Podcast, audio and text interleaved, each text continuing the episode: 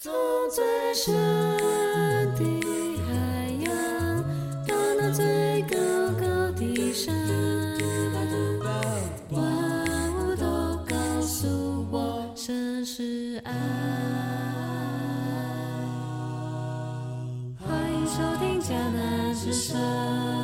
收听十一月二十五号的迦南之声，我是世界牧师平安。我们今天要继续来分享马太福音二十五章，天国有意见，恩典的托付。耶稣来到世上是带下天国，天国已经来到，但还未完全的展现。而天国是上帝对人那美好的心意。透过今天的经文 RPG 的祷告，其实我们会知道，二十五章三十四节说：“然后王要对在他右边的人说：‘蒙我父亲赐福的人呐、你们来吧，来承受从创世以来就为你们预备的国度。’原来这个国度是上帝在创世以来已经为我们预备的。然而在其中，天国的子民。如何活出天国子民的身份呢？其实今天的经文就提醒我们要警醒，并且一开始就用一个比喻、一个故事，说有十个少女或十个童女手里拿着油灯，要出去迎接新郎。因为在当时传统的婚礼，新郎会去新娘家，然后会有许多的人宾客随行。然后他会从新娘父母手中来迎娶，再回到新郎或新郎父母的家，在那里设宴庆祝。所以新郎什么时候回来不知道。然而这十个少女知道的是要预备什么足够的油。所以在这里讲愚笨或是聪明，不是真的说他们笨或是聪明，而是他们知不知道要预备要警醒，因为明明就知道。这个新郎什么时候来，我们不会知道。那在他来之前，当然就要做好预备的工作，以至于他来的时候有足够的油点灯来迎接新郎。所以在这里，耶稣就提醒啊，你们要警醒，因为我们并不知道那个日子，那个耶稣再来的日子，那个时间什么时候会来临，那个天国全然的展现什么时候会来临。但是我们现在就可以开始来预备。但是从现在开始，我们就领受这天国子民的身份，活出这个天国子民应该做的事情，在主的里面警醒。而接下来的这个比喻，更是呃，更是延续了这个话题。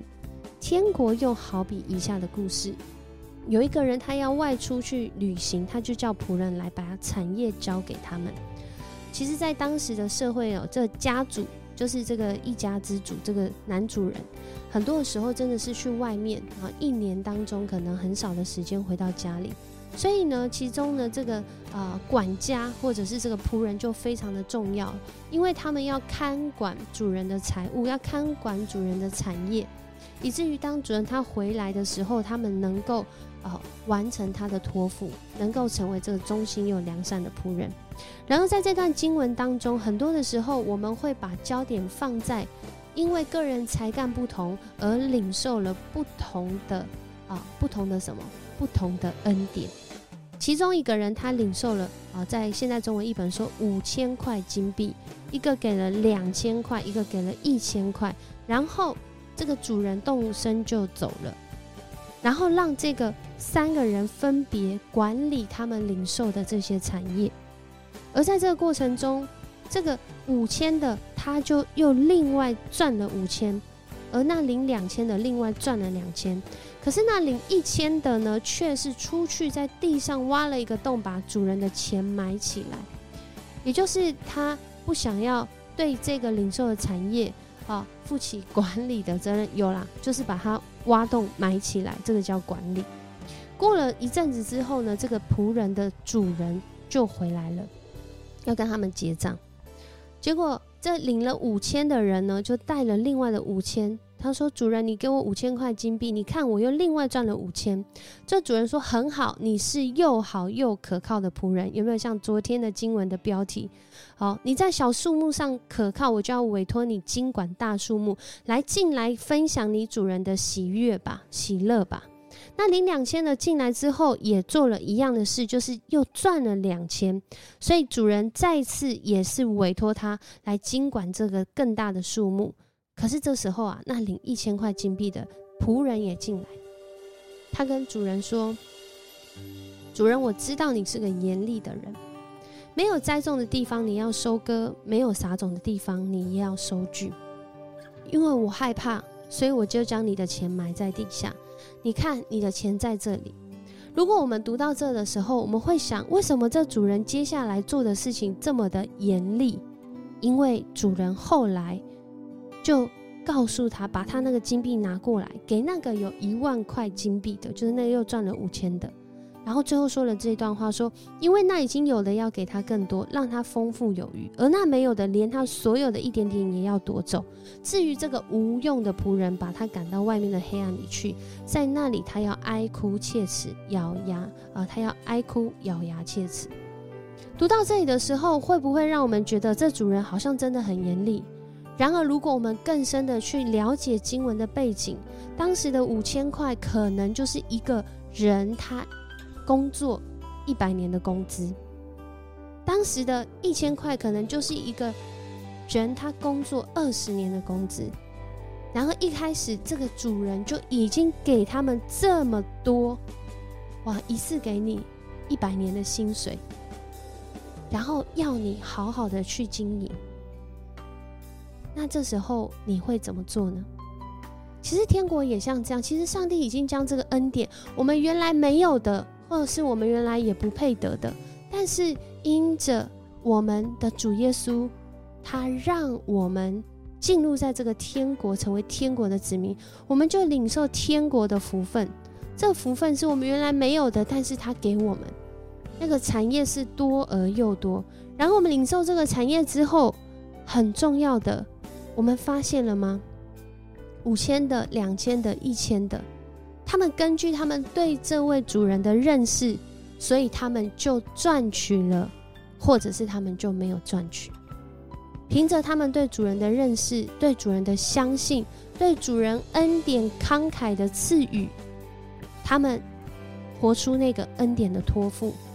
领受恩典不是叫我们随意挥霍、摆烂，或者是看清这些恩典，反倒是我们领受这些恩典，这些恩典一百年的工资，诶，如果你一个月就拿到了一百年的工资，你会怎么使用它？是拿来花吗？还是会有其他用途？会有其他看见那些需要软弱的人？所以这也是经文最后讲到的。最后的标题说最后的审判，他在讲在人子做王，天使跟他一起来临的时候，就是耶稣再来说他要坐在荣耀的宝座上，在那个时候，哦，这边用右边、左边。啊，这个绵羊、山羊来做分类，意思就是说，那个属天国的子民，活出天国子民身份的，以及那个随意挥霍，把天国的子民这样贵重的身份看得一文不值，或是根本不愿意活出这样的身份的，他就在那个审判当中被分类。而这个审判不是上帝直接审判我们，而是当我们自己透过我们的选择决定的时候，我们早就帮自己审判了。我已经把我自己划分在那属神的还是不属神的，所以在今天的经文当中才说到，刚阿 P 去祷告的经文，王要对那些天国子民领受这恩典托付，并且回应恩典托付的人说：“你们来吧，来承受从创世以来就为你们预备的国度。我们的主何等的大！”他可以一次给一百年工资，一次给这个四十年的工资，一次给二十年的工资，可见这位主是如此的丰富。然后我们是否有这样的信心来依靠？我们是否愿意成为忠心又良善的仆人？我们是否愿意常常警醒在主的里面，在我们所做的事上彰显他的荣耀，回应他所托付的那个恩典？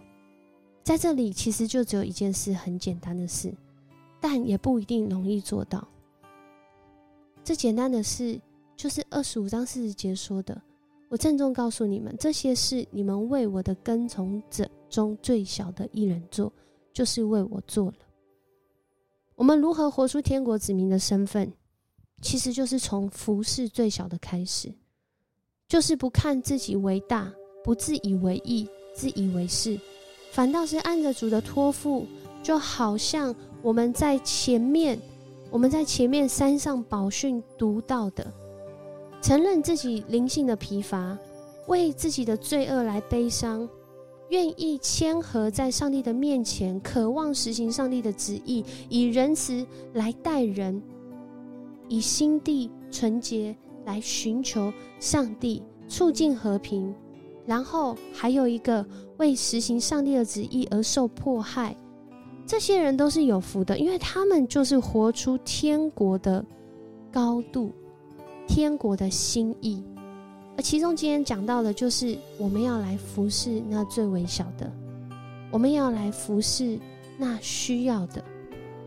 在这里面，好讲到这个，呃，你们从前给我吃，渴了给我喝，我流落异乡，你们收留我；我赤身肉体，你们给我穿；我害病，你们照顾我；我坐牢，你们来探望我。其实都是很实际、很微小的行动，然而却是生，真的是非常有意义的行动，让人来遇见那位呼召我们、要我们活出天国心意的君王。我们就像一个管道，我们就像一个代言人、介绍人，我们就像一个呃，让人来遇见天国。好的祭司，好的先知，在今天的经文当中，真的我们要再次来默想，天国的子民领受天国的恩典，是为要活出恩典的托付。我们领受这么多恩典，不是要随意的挥霍，也不是我得救就好，更多的是，这是一个给每一个人的好消息。耶稣带下天国。天国已经临到，正在实现。当越多的人他们认识这位耶稣，他们愿意相信，他们的生命就也要一起来经历。那我们要来思想，在我的生活中有什么样的恩典？我领受这些恩典之后，我的回应是什么？许多的人领受恩典之后，就好像常常会用一种方式说：“你吃到一间很好吃的食物的餐厅。”你会向你身边的人介绍，甚至你会带你的亲朋好友去，到一个程度是，我们会定时的去那里，我们会分享，甚至要认识他的食谱，知道他怎么做出来的。而这样子的一个祝福，今天天国已经临到我们当中了。我们可以透过分享见证，我们可以透过我们生活实际的行动，坐在那最微小人身上，服侍他们。跟他们传福音，带领他们来遇见这位天国的君王耶稣。恳求主帮助我们一起来经历。我们每一个人都活在上帝极大的恩典当中。我们相信吗？我们不仅是要相信，我们还要领受。不仅领受，我们还要警醒。不仅警醒，我们还要回应。我们一起来祷告。祝，我们感谢赞美你，谢谢你的恩典何其大，就如同你给。那三位仆人的产业，真的难以想象的多。然而，很多时候我们没有预备好，我们没有思想天国，我们甚至在那当中来来去去，一下遵从这样的心意，一下遵从那样的心意。但是，主耶稣，你的心意是要我们警醒，在我们天国子民的身份。愿我们再一次在你面前祷告的时候。主，你亲自来带领我们，想到我们所经历从你来的恩典，我们也将这样恩典的托付、恩典的祝福，向别人来分享，向别人来见证，更是向自己再次的回应，在你的面前，恳求主来带领我们每一天的生活，使我们来认识这位恩典的主，更是保守我们的心思意念。让我们每一天都知道，我们是天国的子民。谢谢你这样祷告，奉主耶稣的名求，阿门。很高兴跟你一起分享迦南之声，我是世界牧师，我们明天见。